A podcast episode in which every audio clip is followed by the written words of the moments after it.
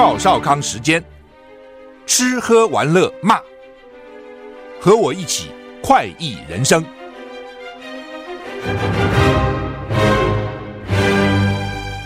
我是赵少康，欢迎你来到赵少康时间的现场。今天很冷啊，苗栗呢，今天早上只有九点二度，一周有两两波的冷冷的天气哈。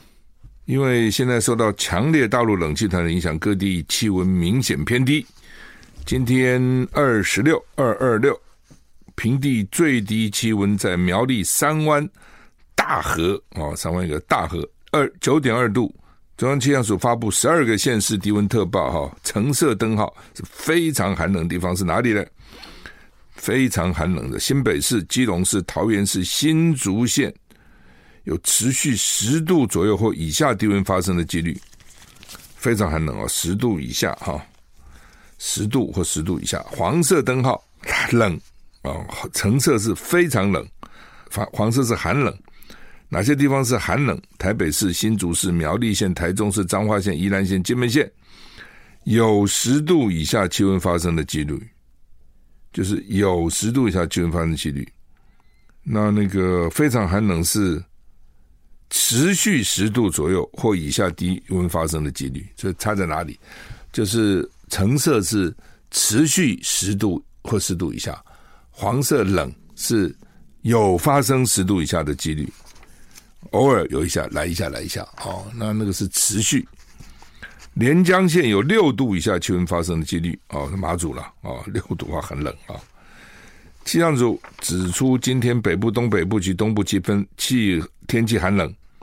其他地区早晚寒冷，清晨北台湾低温是九到十二度，近山区或空旷地区有局局部十度左右或以下十度以下低温发生的几率。中部及花莲低温十三到十五度，南部及台东低温十六到十八度。白天北台湾高温十四到十六度，花莲十八度，中部及台东二十到二十四度，南部二十三到二十六度。中南部日夜温差大。南北温差也大啊，所以南来北往的这个我们的听众朋友要注意哈，就是北冷南还好啊。你南部你看二三到二十六度，我觉得蛮好的嘛。台湾这么小个地方哈，这个气候真的差异非常大啊，天气的温度差别也非常大哈。这个时候那个心脏啊、什么高血压有毛病的人要特别小心，最近医院里面都是满满的。哦，要非常小心哈！早上起来稍微稍微注意一下，不要立刻起床，然后披个衣服吧。天气风险公司说呢，今天白天回温，但是南北有差异。北部全天都感受冷，中南部回温会比较高温，可以到二十二到二十四度哈。所以北部的人要做好保暖的工作哈。礼拜三强烈冷气团减弱，哎呦，去减一二到三才减弱。白天高温明显回升，北部、东部二十二到二十四度，中南部二十四到二十六度。礼拜三、礼拜四还好啊、但是礼拜四晚上到礼拜五又有锋面逐渐通过台湾，然后会有雨哈、哦。那封面过后有新一波冷气团南下。跟这一波差不多，就是可能再度达到强烈大陆冷气团。礼拜五晚上、礼拜六清晨气温最低点，北部市区低温十一到十二度，郊区九到十度，中南部低温十二到十四度，花东十四到十六度。这是礼拜五晚上到礼拜六，这样讲哈，再重复一次。今天礼拜一嘛，冷；礼拜二冷；礼拜三减弱，然后呢，礼拜三减弱，温度高一点。然后礼拜四还还好，礼拜五晚上到礼拜六又冷，就这个意思啊、哦。礼拜天好一点，礼拜一回暖，礼拜二还好，礼拜二晚上到礼拜三又冷。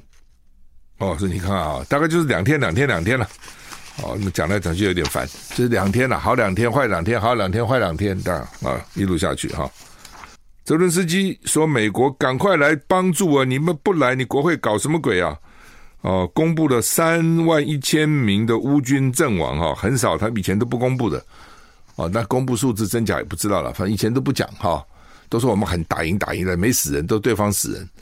但是现在因为你东西都不来啊，武器也不来，钱也不来啊，我撑不下去了，我就告诉你我死人了哈。乌克兰总统泽伦斯基罕见公布，过去两年俄罗斯侵略乌克兰期间，已经有三万一千名乌克兰军人丧生。那平民呢？他也警告，如果美国美国不援助，数百万人将被杀害。乌克兰官方超过一年来第一次公开俄乌战争的兵损。总统泽伦斯基在基辅记者会中说，战争造成三万一千名乌克兰士兵死亡，不是三十万或十五万，或是俄罗斯总统普京说的那样。不过每一名士兵。折损对乌克兰都是重大损失。他也强调，无法公开受伤士兵人数，因为这有助于俄军进行规划。泽伦斯基说，乌克兰遭到占领的地区还有数以万计平民丧生。去年外界期待的基辅反攻行动，在发动前计划遭到外泄给俄罗斯。如今，乌克兰已经有了明确的新反攻计划。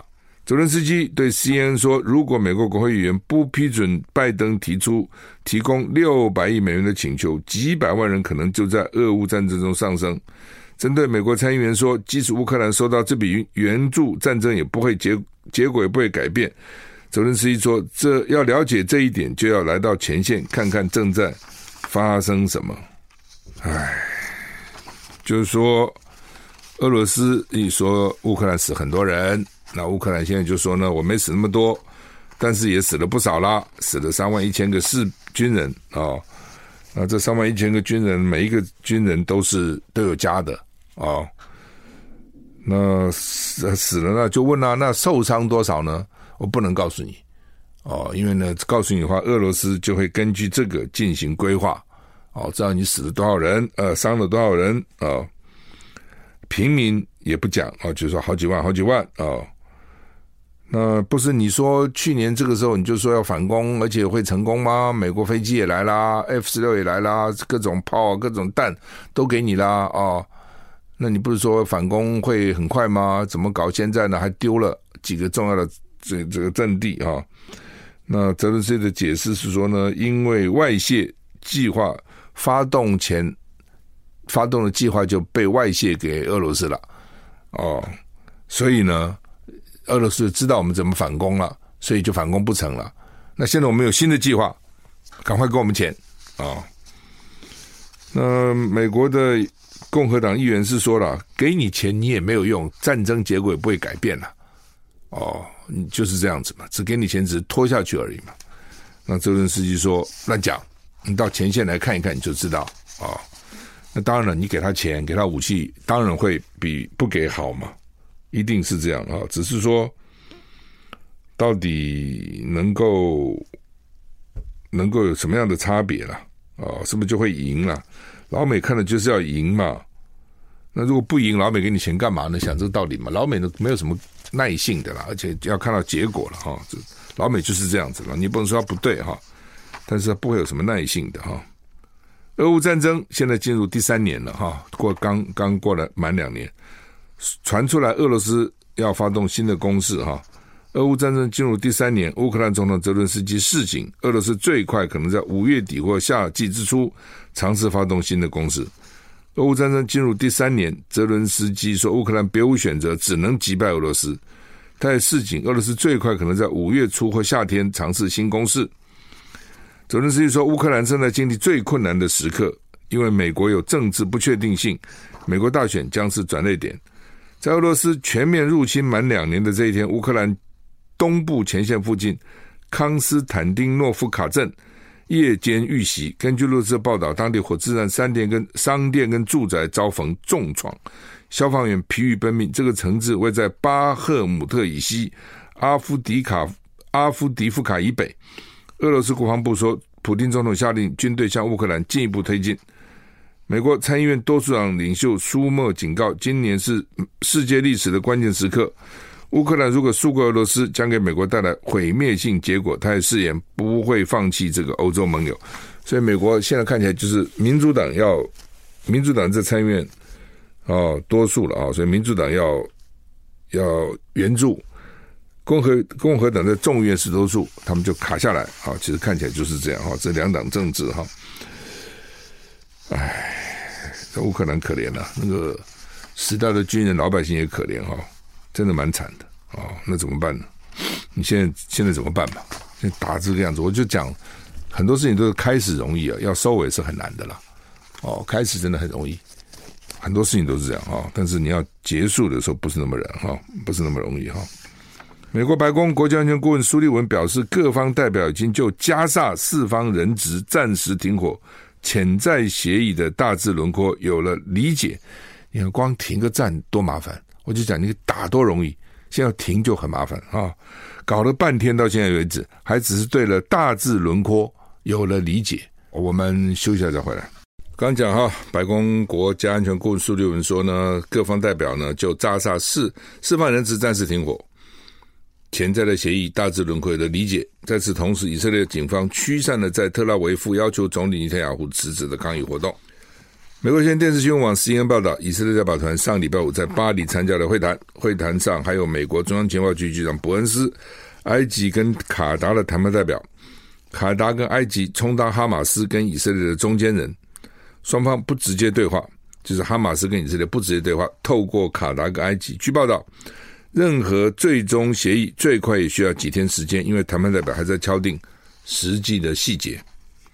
以色列总理尼坦雅胡在接受哥伦比亚广播公司访问的时候说呢，以色列希望加沙剩余的人质获释，但哈马斯的疯狂要求阻碍了达成协议。据透透露，谈判代表谈判代表今天将在卡达杜哈继续讨论。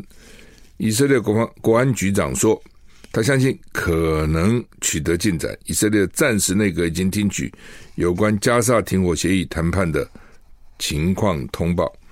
BBC 报道，在特拉维夫有民众抗议，要求总理内塔亚胡辞职，但遭到警方强力驱散。示威者担心政府更感兴趣的是击败哈马斯，而不是释放人质。反对派领袖皮德拉皮德批评。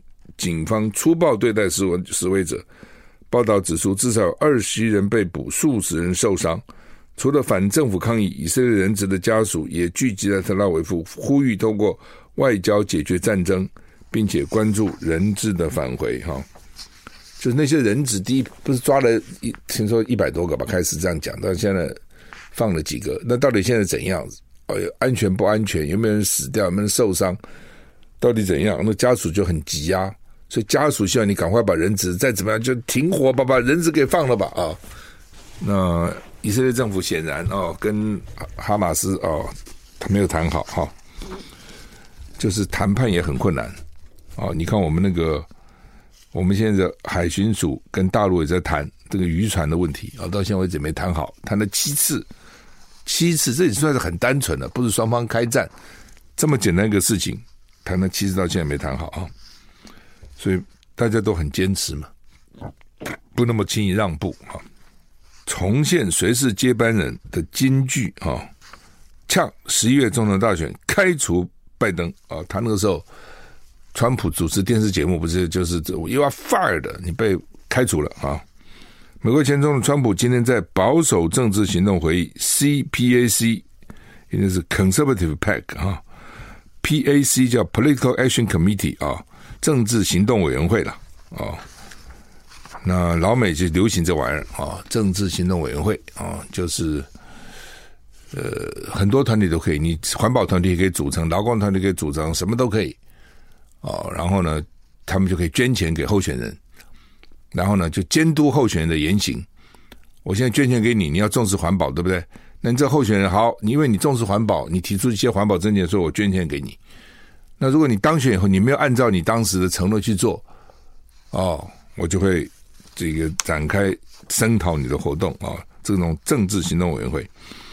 那川普在保守政治行动委员会，就是保守到保守派的年度大会上，重现他在实境秀谁是接班人的金句，呛现任总统拜登，You are fired，你被开除了啊。川普很会搞这个，选举的时候，台湾通常比较没有那么强烈。老美时候讲话是很强烈的，哦，比如说那个时候，川普跟希拉里竞争的时候，上一次他就说我当选把他抓起来，把希拉里抓起来关起来，哦，所以他到很多场合啊、哦、都会讲说把希拉里关起来，把希拉里关起来，哇，群众疯狂高兴啊、哦，就是通常我们大概很难这样讲，你最多只是说啊，我当选后对这些事情我要去去去调查到底有没有贪污有没有问题啊。哦最最多讲的这样了，很少很少说把他关起来，把他关起来，川普就是这样啊。那现在说拜登要把他 fire 了啊，把他 fire 了啊。川普二零一六年当选美国总统前面，曾主持美国国家广播公司 NBC 的实境秀，叫《谁是接班人》？The Apprentice Apprentice，The Apprentice，Apprentice 就是学徒了哈，Apprentice 就谁是我的学徒，谁是我的接班人。他在节目中的经典金句说：“You are fired，你被开除了哈。”他今天在保守政治行动会议年度大会表示，他们所做的事情不可思议。他们在边境所做的事情，让那些人得以进入，令人难以置信。就是让那些讨来的人都让他们进来，他是难以置信哈。川普说：“为了实现美好的未来，我们必须摆脱失控政治阶层的锁链。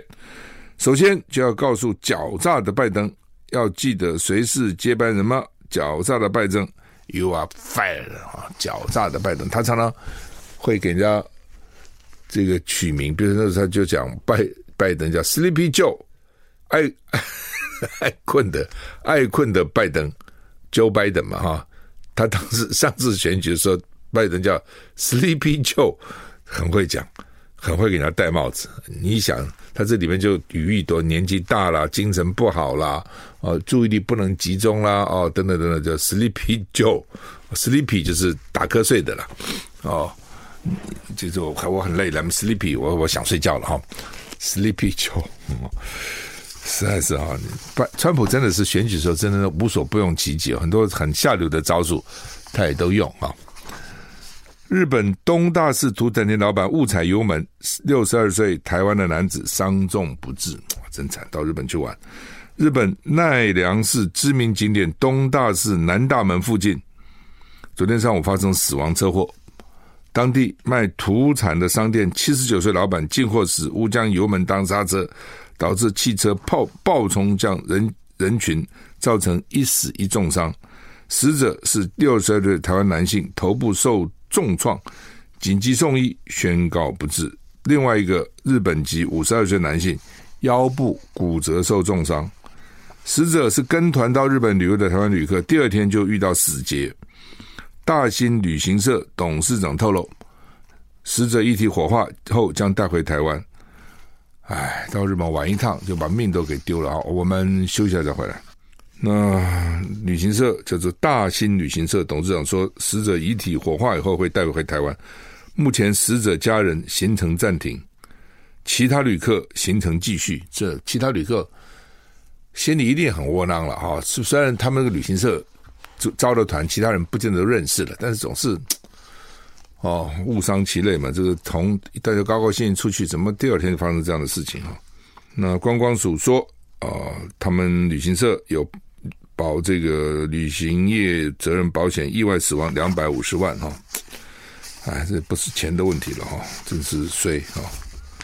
开车要小心了哈，经常这个刹车油门，其实刹车油门会搞错，这很少哦，这很少。不过很多时候车祸都说啊，你是不是把这个踩刹车踩成油门的？有时候未必是这样，有时候车子爆冲了，就是爆冲了哈。墨西哥水资源缺乏哈，全国六十趴严重缺水。墨西哥那么热，还缺水是要命的哈。墨西哥的首都叫墨西哥城 （Mexico City），是世界上人口十分稠密的大城市，当地人口有两千两百万人之多。一个墨西哥城跟我们台湾人一样多啊。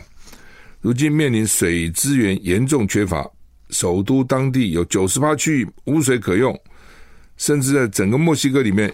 有六十趴区严重缺水，大雨如果不来，很快在六月二十六就会面临完全缺水。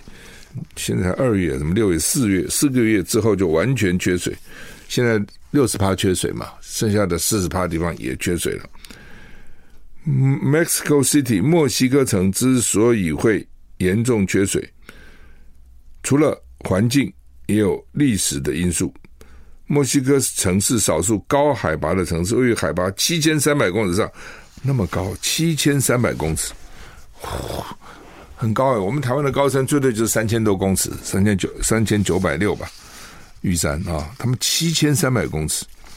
但墨西哥城的选址源于一三二五年阿兹特克人所建设的，当时在这个地方还有很多湖泊，但是西班牙人十六世纪。它是一三二五年建的嘛？一十六世纪到这个地方以后呢，西班牙拆毁了城市大部分地区，排干湖床，填平运河，大量砍伐附近的森林，所以让本来充分的水资源大量大量流失。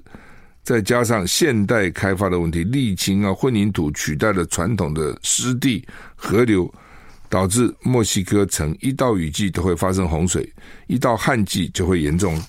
干旱，西班牙人啊，就乱整，就是很多人去了啊，然后呢，以这种这个统治者的姿态啊，就把你湖泊也给你填了啊，河湖这个运河也给你给你弄平了啊，等等等等，把树也给你砍了，他把资源送回他的母国去嘛，所以就搞惨了。就人家当时建成的时候是有很多湖泊的，哦，就你现在就把湖填了盖房子，类似这样啊。所以呢，他们现在境内有六十趴的地区经历中度至非常干旱，哦，那是墨西哥整个，但墨西哥城首都呢，城里面九十趴严重干旱，所以呢，墨西哥也蛮惨。全世界现在基本上越来越严重啊，下雨不下就不下，哦，下就下得非常严重。新加坡啊，花啊，有的要花到两万块学怎么样呢？怎么洗厕所？要上课。新加坡政府的技能技能创前程个人资源库 My Skills Future Portal 推出洗厕所课程，教导清洁工基本的厕所清洁跟补充消耗品需要的基本知识跟技能。学费一百一十块，一百一十块新新币台币两两千五百八十九台币到八百八十块两两万零七百一十七台，目的让清洁专业化。提高清人清洁工人的工资。新加坡技能创前课程与国家环境局指出呢，通过课程，学员能学到清洁剂的正确使用方式，也会学到相关安全知识，对如何有效提升清洁效率很有帮助。新加坡官员也说，目前新加坡已经有多家机构都有提供这个课程，二零二三年报名人数甚至超过五百人。但贴文相关贴文引起不少网民讨论，有人说连洗厕所的课程都出现，未来怕是倒垃圾也需要有文凭，哈哈，就是你如果说呃人家就要找清洁工，你说我受过洗厕所的训练，你可不可以被优先录取？哦，就要看文凭了，我至少受过训练啊，知道哪些清洁剂该怎么用啊，蟑螂应该怎么清除啊，厕所应该怎么打扫啊，怎么样比较干净啊，等等等等。啊、其实你说有没有用，还是有用。今天我问你嘛，如果你要找一个清洁工，如果他说我有文凭，至少表示这个人很努力想学嘛，那个态度从这边就看出来嘛。再加上他的确可能也学了一些实际的技术，那你会用谁？距今两亿四千万年，历史上第一次龙全貌化石曝光。苏格兰国家博物馆宣布，考古学家最近发现的新化石有如最后一片拼图，可以让科学家完整完整揭露一只二点四亿年前的龙的样貌。就现在的龙，大概都是残缺不全那个化石。距今二点四亿年，史上第一次龙的全貌化石曝光。苏格兰国家博物馆提到，这只长五公尺。来自中国三叠纪时代，中国龙跑到苏格兰去，那个时候是怎么跑啊？第一次是在二零零三年发现，但科学家在之后十年又研究另外五种更新种的物种，终于现在能够勾勒出它的全貌，并将其命命名为东方东方孔头龙。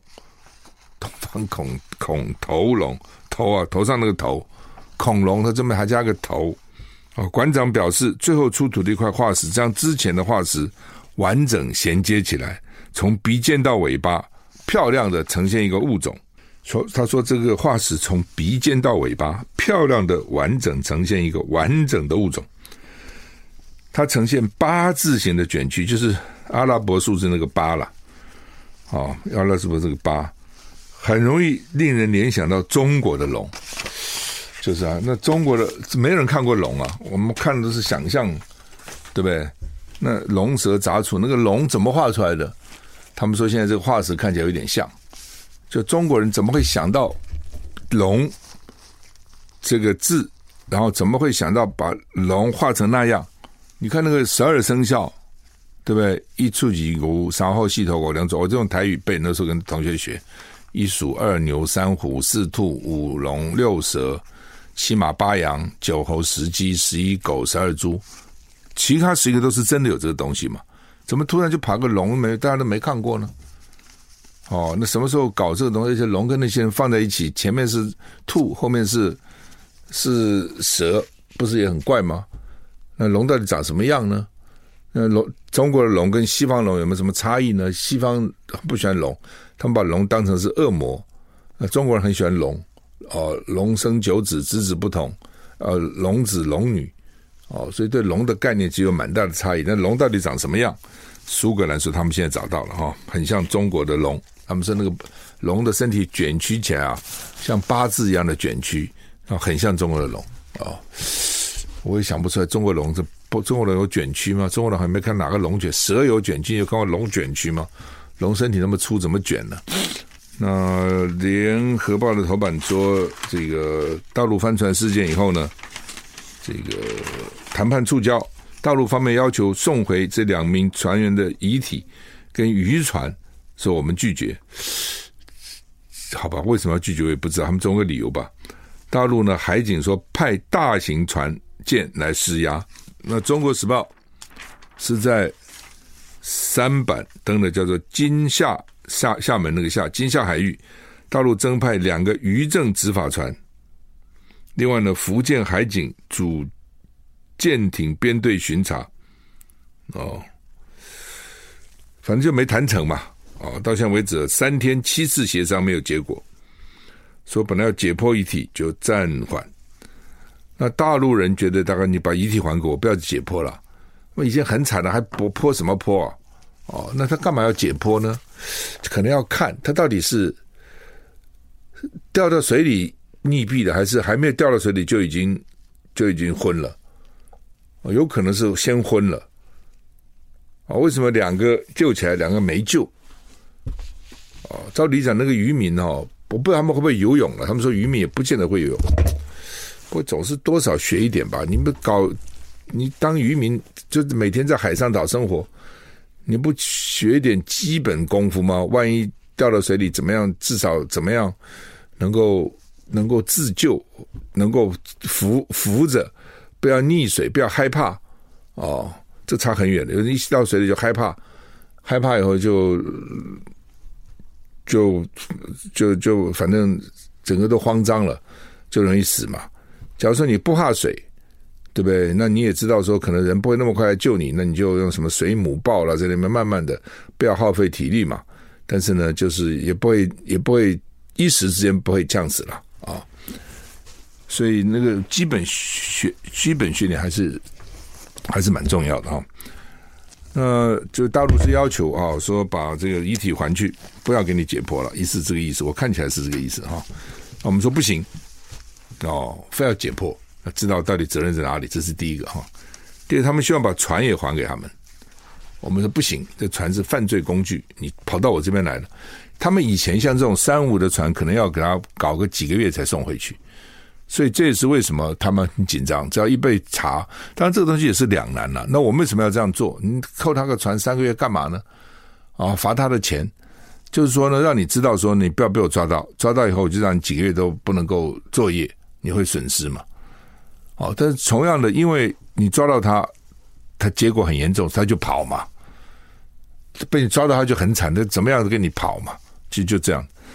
假如说你抓到他就把他驱赶走，那他他他会常来，你就没你就驱哦，就有一点好像不胜其烦。但是呢，你老是要登船要去把他扣下来，那那边就想尽办法要跑，其实就这样啊、哦。那另外一点就是说，其实我一直在想啊，就到底那个船怎么翻的？哦，那翻有几种可能嘛？我们说，我们现在讲的话，大家不太信的，但是你总是要听听了。我们是说那个船呢跑呃急转弯，结果呢我们的船撞撞上它就翻了。那怎么那么容易翻呢？这有几又有几种可能，其实哈，一种就是我的船撞它撞的力量太大，那你干嘛那么大力撞呢？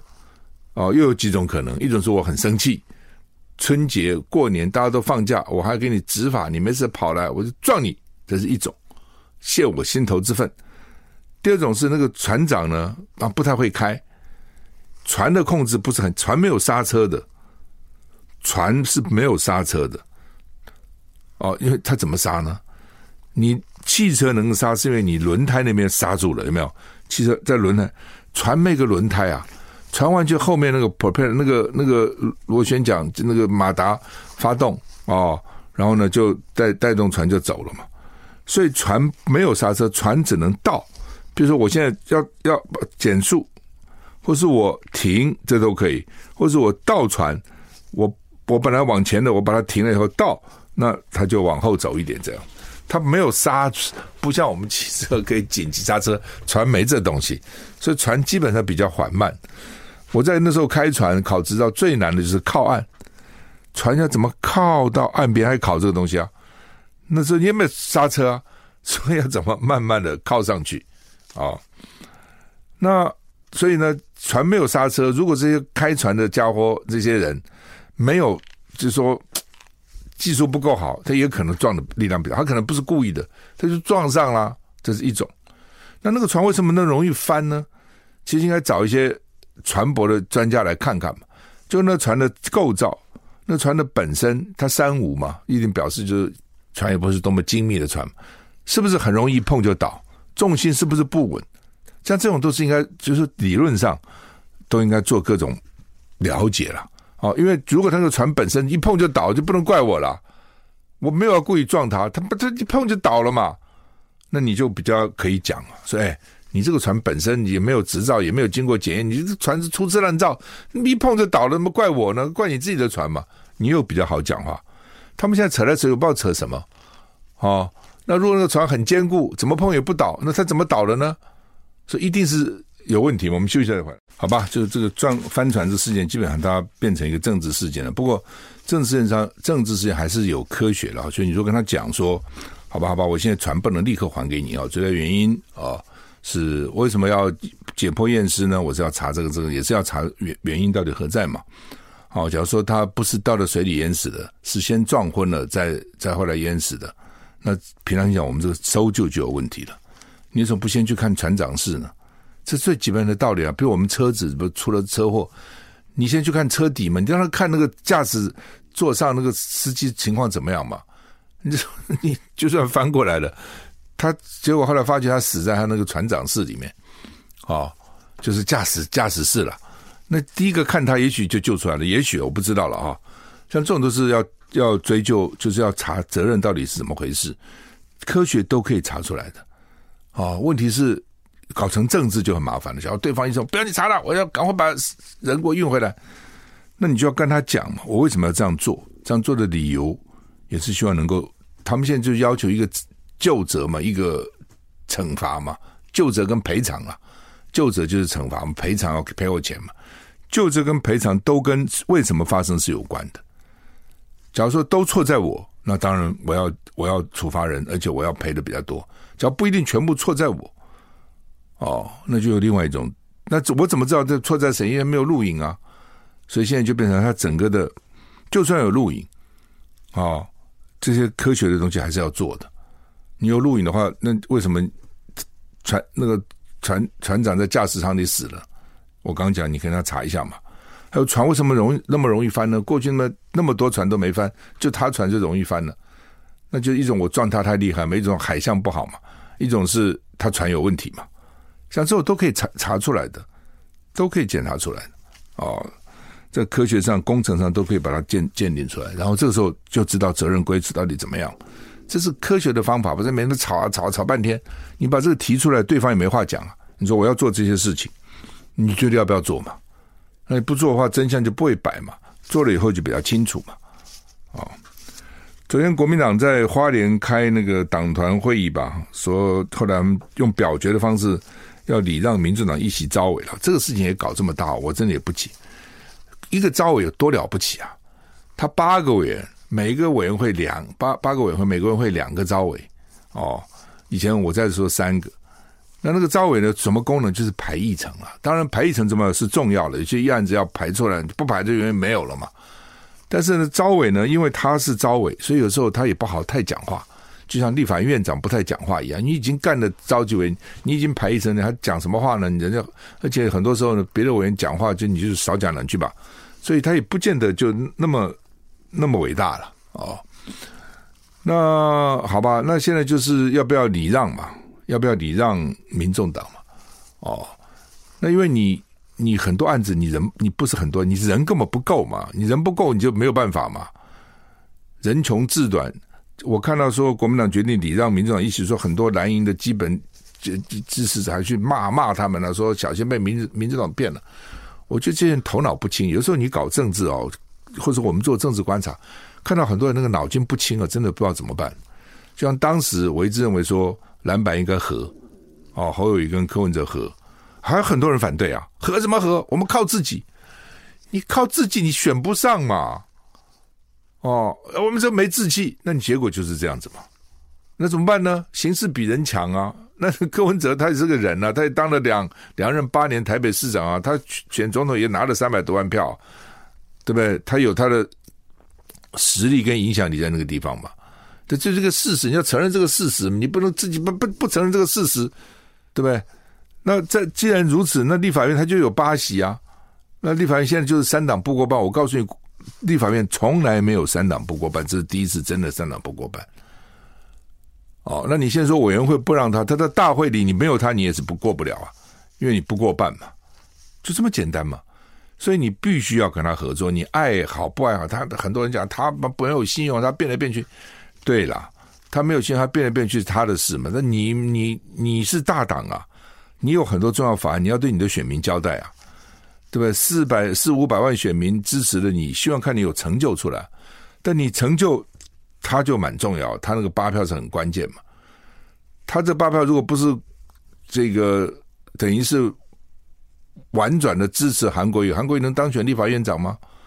他只要几票跑去支持民进党，民进党就当选立法院长了。这就是实情况就是这样子啊，这么简单道理有那么复杂？我以为这个道理很简单，三两句大家就懂了。这个社会真的很麻烦，很多人就是听不下去。哦，我干嘛让他？我就不要让他，我吃干抹净，我不要给他舞台，不让他表演。你不给他舞台，他不给你舞台了，你给他舞台。他到你所有的案子他都能不支持你的时候，你怎么办？当然你可以讲说你不会不支持，你要对你选民交代，是也没错。很多时候呢，他有他的立场，他也有他的这个这个选民的压力了。但是你合作的时候总是比较容易嘛，你合作很多案子就能通过，你你不合作就不会过嘛。而且你给他的一个召集委没什么了不起嘛。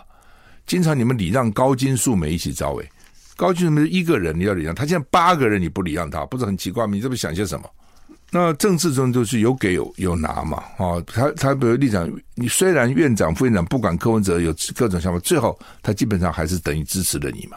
你看最后结果比较重要，你不要改那个过程，最后你还是支持你的，对不对？所以我讲投桃报李，你给他一起招委又怎样呢？哦，那当然他们可能很担心，黄国昌给他会表现，将来到新北市选去选市长，问题是你不给他就不去了吗？他就不能表现了吗？所以你现在国民党也怕说，下次他会不会在各个选区摆人，会不会影响？当然会，但是你阻挡不了他嘛，他也是个党啊，他要摆人，你叫他不摆嘛。你如果现在能够合作哦，大家合作的还蛮愉快的哦，至少有个互信，也许将来还比较容易协调啊。说我们好不好先办一个民调，赢的就选，输的就不选了。这样的话，至少呢不要让民进党拿去，还比较能够谈。假如你现在就把关系搞坏，每天吵过来吵过去，然后到时候火大嘛，你派人我也派人，我不赢我也把你搞下来，那不何必呢？所以没有办法，你再也就是就是得合作，也不是说我什么度量大胸襟啊，不是你过去的事就恩恩怨就算了，你要看未来嘛，你要看大局嘛。我讲了很多事，你不看大局。